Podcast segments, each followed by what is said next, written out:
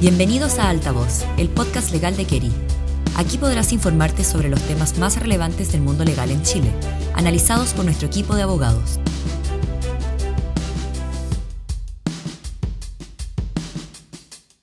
Hola a todos y bienvenidos a un nuevo episodio de nuestro podcast. Soy José Santos Osa, abogado del Grupo de Salud y Salud Digital y estoy aquí con Guillermo Keri, socio del Grupo de Salud y Salud Digital. Hola Guillermo, ¿cómo estás? Muy bien, gracias. Bueno, eh, la razón por la que nos reunimos hoy es porque estamos viendo un nuevo escenario en lo que dice relación con, con telesalud y salud digital en Chile y por lo mismo eh, queríamos conversar sobre esta nueva eh, área del derecho y no sé, Guillermo, si tú quieres hacer una, breve introducción de qué es lo que se entiende y, cómo podríamos entender de manera correcta lo que es salud digital. Sí, mira, hoy día hay algunas iniciativas legales en torno a la telemedicina, pero es importante hacer una separación entre lo que es la telemedicina, lo que es la medicina de precisión y lo que son la analítica de datos en torno al, mundo de, la salud. Hoy día nuestros sistemas eh, de salud están evolucionando bastante. Se partió hace ya el siglo pasado con sistemas bastante centralizados, planificación que, no funcionaron bien. Eh, hoy día con, el mundo de, prestadores múltiples, tanto públicos como privados, eh, los sistemas se basan en pago por prestación, que son sistemas bien reactivos. Pero el mundo, y gracias a la tecnología, se está moviendo a eh, sistemas en donde lo que importa es la salud del paciente. Y para lograr esto, la analítica de datos, algoritmos de inteligencia artificial, telemedicina, salud digital, pasan a ser herramientas tremendamente relevantes para ir avanzando en un, un área que cada día se complejiza más, es muy sentida por la población y que es tremendamente relevante organizar con herramientas del siglo XXI. Eh, en el presente estamos gastando prácticamente cinco veces de lo que se gastaba hace 20 años en salud y, esa, ese impacto, ese beneficio no necesariamente está siendo percibido por la gente en, la atención. Entonces, estos proyectos de ley o, estas eh, eh, regulaciones o proyectos de ley que se están discutiendo en telemedicina es una gota más que, nos ayuda a ir avanzando a un sistema eh, mejor y más eficiente. Sí, bueno, ahí como, como ya estás adelantando, eh, hoy día tenemos eh, dos cuerpos normativos que regulan en cierta medida la, telemedicina o, telesalud y que son básicamente el decreto 6 del Ministerio de Salud, que es por el lado del Ejecutivo, y tenemos un proyecto de ley de telemedicina que hoy día está en su etapa final y debería salir prontamente publicado como ley. Pero eh, como decíamos, básicamente estamos buscando organizar de manera adecuada lo que debería ser particularmente la telemedicina. Y aquí hay un punto clave que eh, me gustaría conversar contigo, Guille, que dice relación con, con este clásico conflicto que, que se da en, en, esta área, que eh, dice relación por una parte los beneficios a los pacientes en cuanto al acceso versus los potenciales riesgos o afectación de sus derechos. ¿Cómo ves tú ese, esa dicotomía y si es que efectivamente existe un conflicto? Sí, esta es una muy buena pregunta y, la verdad es que no, tiene una respuesta fácil. Hay, hay, ciertos países en que le atribuyen un valor distinto a los datos personales.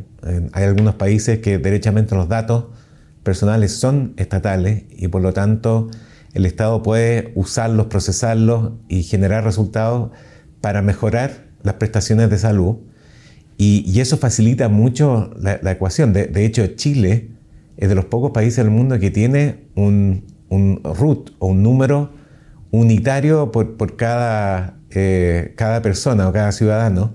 Y eso podría hacer que, sistemas basados en, en, el manejo y procesamiento masivo de datos pueda ser bastante más fácil que en otras partes, ¿ah? donde, eh, tienen que poner mucho más resguardos por temas de privacidad. Y hay otros países, a contrario censo, en que la privacidad o el derecho a la privacidad eh, es eh, constitucionalmente reconocida y tiene un nivel mucho mayor, lo que impide que sea fácil tener un sistema centralizado y políticas más centralizadas de procesamiento y, administración de datos personales. Y esa tensión va a existir eh, enormemente en, sistemas más avanzados en materia de telemedicina. Ahora, hay otra realidad en telemedicina que son la regulación precisamente de las prestaciones de salud que, en vez de que sean presenciales, que se pueden hacer en forma remota. Y hay muchos ejemplos virtuosos, incluso antes de la pandemia. La, pandemia obviamente aceleró esto y se generaron eh, eh, ejemplos bastante virtuosos pero habían pilotos de, soporte cardiovascular eh, en, clínicas más avanzadas en, Santiago que atendían a consultorios de todo Chile, mandando eh, en, línea, y salvaron muchas vidas. En pandemia también se avanzó mucho en, ver las virtudes eh, en estas materias, incluso con el apoyo del Data Observatory eh, se creó un GitHub de salud donde se procesaron grandes cantidades, creo que más de 600.000 entradas y que permitió generar una analítica de datos para poder enfrentar mejor el desafío del COVID-19 en Chile. Por lo tanto, hay muchos ejemplos de que a nivel de prestaciones se puede avanzar muchísimo sin necesariamente tener que entrar en la discusión o este choque entre la privacidad y eh, los avances en materia de salud. Perfecto, entonces eh, podemos decir de que existe un potencial conflicto, pero que eh, puede ser solucionado y tomando medidas adecuadas. Y, en ese sentido me gustaría preguntarte, ¿cuáles crees tú que serían esas medidas adecuadas? O sea, ¿el, sistema debería atender a la tecnología o debería preocuparse de fijar bases sólidas, reconocimientos claros de derechos y, y teniendo esta, valga la redundancia, base, vamos a tener un nivel satisfactorio de seguridad de que el, desarrollo de la tecnología no va a afectar directamente los derechos. Sí, bueno, esa es la gran pregunta. Yo creo que en Chile, por nuestra tradición eh, y, por el clamor de, incluso todos los sectores políticos, eh, se está reconociendo la importancia y quieren llevar a nivel constitucional el tema privacidad, los datos personales que son de cada persona. Entonces, independiente de cualquier norma, cualquier sistema de salud o telemedicina que se desarrolle, me da la impresión que va a tener que tener en consideración estos aspectos.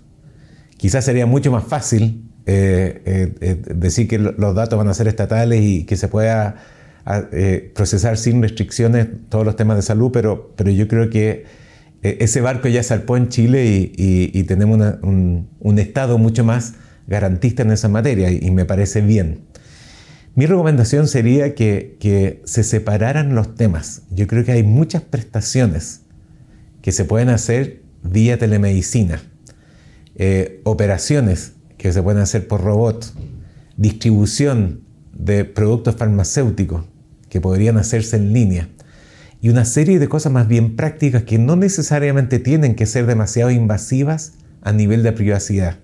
Yo creo que sería importante codificar en FONASA hacer la modificación en los reglamentos pertinentes para que todas estas cosas eh, puedan hacerse con mucho mayor grado de libertad de lo que están hoy día. Respecto del segundo punto en, generar espacios para procesamiento de datos, eh, introducción de inteligencia artificial en los procesos de toma de decisiones de salud, ficha única universal, etc., van a tener estos, estos complejos de cómo se equilibra los avances en salud y la protección a la vida privada. Este no es solamente un tema legal, porque al haber múltiples prestadores, em, yo creo que vamos a tener que enfrentar no, no solo la dictación de leyes, sino que una actualización en procedimiento, incorporación de tecnología, cambio de mentalidad en los distintos prestadores de salud, acostumbrarnos a que el sistema va a tener diversos prestadores que, que van a ser muy difícil el cómo se van a procesar y a transferir estos datos personales. Por lo tanto, es una discusión que, que yo creo que van a ir generándose las capacidades y los cambios normativos a futuro y que será importante considerar. Excelente a modo de conclusión, no podemos descartar ni negar la complejidad que conlleva la salud digital, pero en base a experiencia internacional y, lo, que estamos viendo en Chile, eh, creemos que existen alternativas que nos pueden llevar a un buen puerto y, y podemos suponer de que va a haber un adecuado desarrollo de la salud digital en Chile.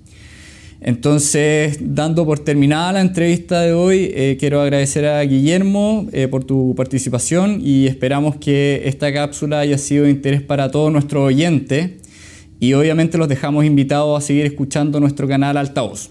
Muchas gracias por acompañarnos el día de hoy. Saludos.